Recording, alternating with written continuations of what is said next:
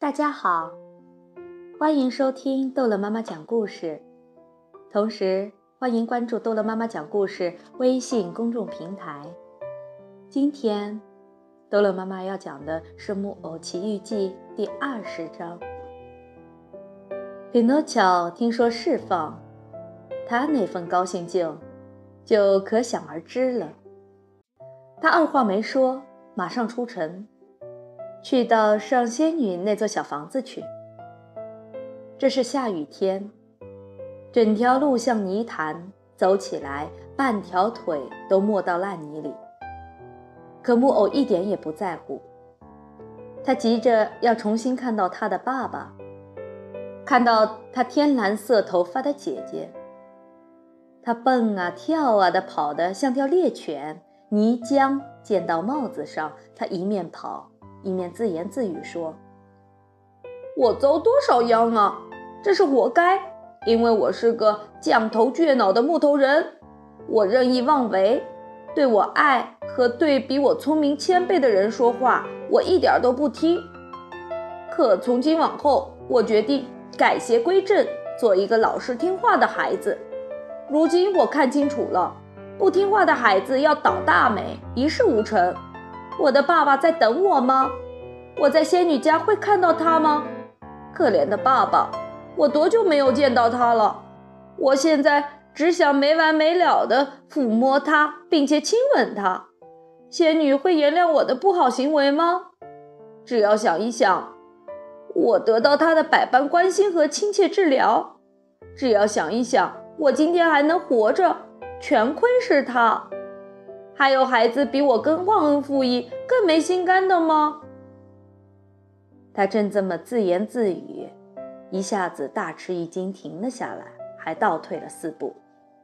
他看见什么了？他看见了一条大蛇，直挺挺地横躺在路上。这条蛇绿皮火眼，尾巴很尖，像是烟囱在冒烟。木偶害怕的无法形容。他离开他，跑了有半公里多，坐在一堆石头上，只等这条蛇爬开，把路让出来。可他等了一个钟头、两个钟头、三个钟头，可蛇还在那儿。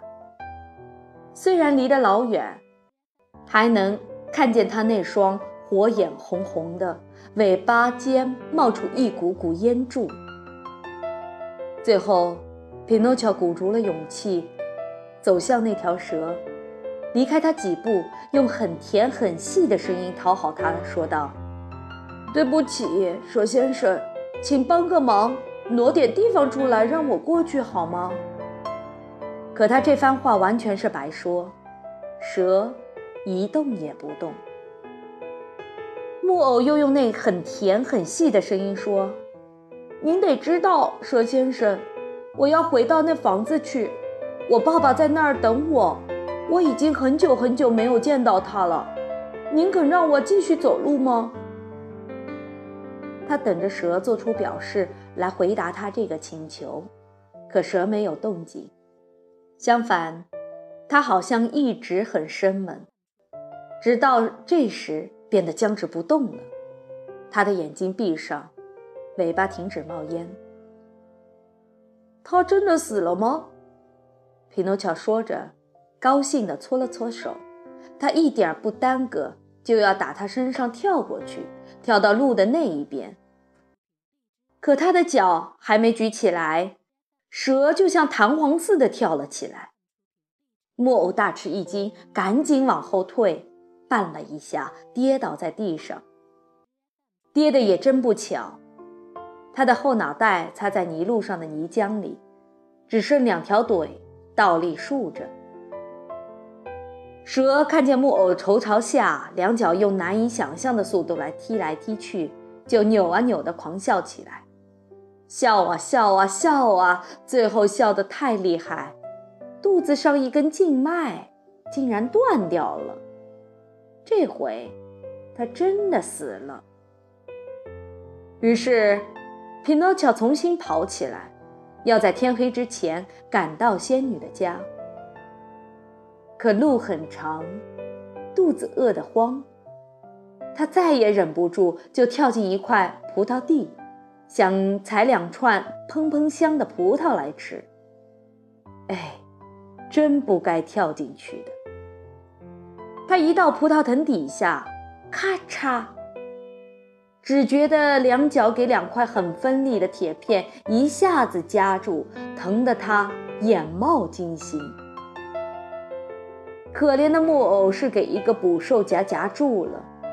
这种捕兽夹是农民装在那里捕捉大鸡雕的。要知道，鸡雕是附近所有葡萄园的大灾星。好了，这一章的《木偶奇遇记》就讲到这儿了。孩子们，欢迎收听《木偶奇遇记》第二十一章。